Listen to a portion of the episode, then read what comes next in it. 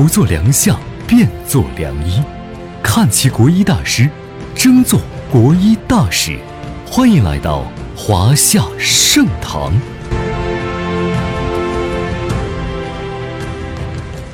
各位听众朋友，大家好，我是林子，感谢大家在每一个工作日的早晨来到养生小课堂，让我们一起携手走进中医的世界。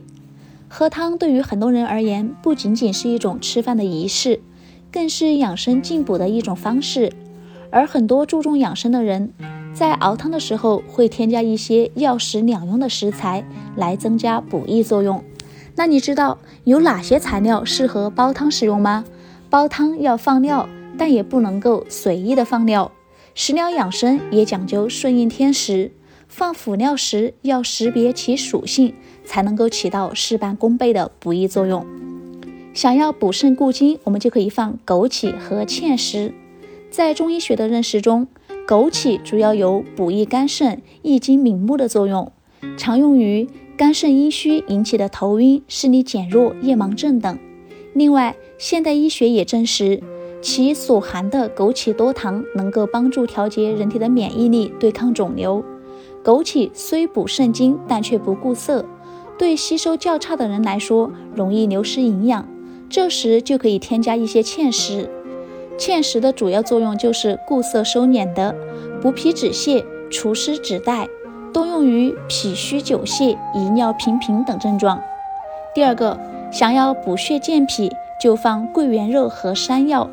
桂圆肉性温味甘，益心脾补气血，对于心脾亏虚、气血不足引起的失眠、健忘、心悸都有一定的调节作用。山药能够补三焦，既健脾益胃助消化，又滋肾益精，还润肺养阴，特别适合冬季脾胃虚弱人群进补前食用。另外，山药中的多巴胺还有促进血液循环之功效，黏蛋白能保护血管的弹性，对预防动脉粥样硬化都是有好处的。除了煲汤的方法要注意，在喝汤的时候也要避免以下的误区。第一个误区，汤要趁热喝，趁热吃，趁热喝，是中国人餐桌上常常会听见的话，尤其是现在天气冷，汤水很容易冷掉，就更要快点吃。但这种行为很容易损伤我们的食道黏膜，增加罹患食管癌的风险。食道和口腔黏膜的温度多在三十六点五到三十七点二摄氏度，适宜进食的温度则是十到四十摄氏度，最高也不能超过六十度。因此呢，喝汤别喝得太热。第二个误区就是只喝汤不吃肉，熬了很久，肉中的营养都在汤里了，多喝汤就够了。这样真的对吗？即使熬煮六个小时，像鸡肉、牛肉、鸭肉等肉中的蛋白质溶出率只有百分之六到百分之十五，其余的都是在原料中。汤的营养其实远不如吃肉，而且汤中的食盐、油脂的含量也并不低，肉汤中的嘌呤更高，也就更容易引起肥胖和痛风等。但无论是吃肉还是喝汤，我们都应该保持适量。第三个误区。汤泡饭更容易消化，不少牙齿松动的老年人都特别喜欢在米饭里面加点汤吃汤泡饭，也有一些家庭惯用汤泡饭来喂孩子。经过汤汁浸泡的米粒相对是比较软滑，利于下咽的，但是缺少了牙齿的充分咀嚼，胃肠的消化吸收负担也就更重了。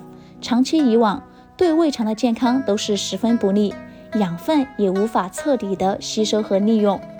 最后，咱们再来看一看特殊人群的喝汤法则。第一个，高尿酸人群要少喝汤，痛风急性发作期也是不能喝肉汤的，因为肉在炖煮的过程中很容易将嘌呤溶解于汤中，加重病情。第二个，高血压人群要拒绝高盐汤，那是高血压的头号敌人。因此呢，煮汤的时候一定要少放盐，并且要少放油。第三个。胆囊炎、高血脂、肥胖人群要拒绝浓汤，此类人群要严格控制脂肪和胆固醇的摄入。因此，像猪脚汤、骨头汤等熬得雪白的汤一定要少喝。若实在想喝，我们在煮之前要先将肉焯水，喝之前也要先撇去油。第四，胃酸多的人群在饭前不能喝汤，空腹喝汤有促进胃酸分泌的作用。胃酸多者就要先吃一点少油的蔬菜，然后再喝汤。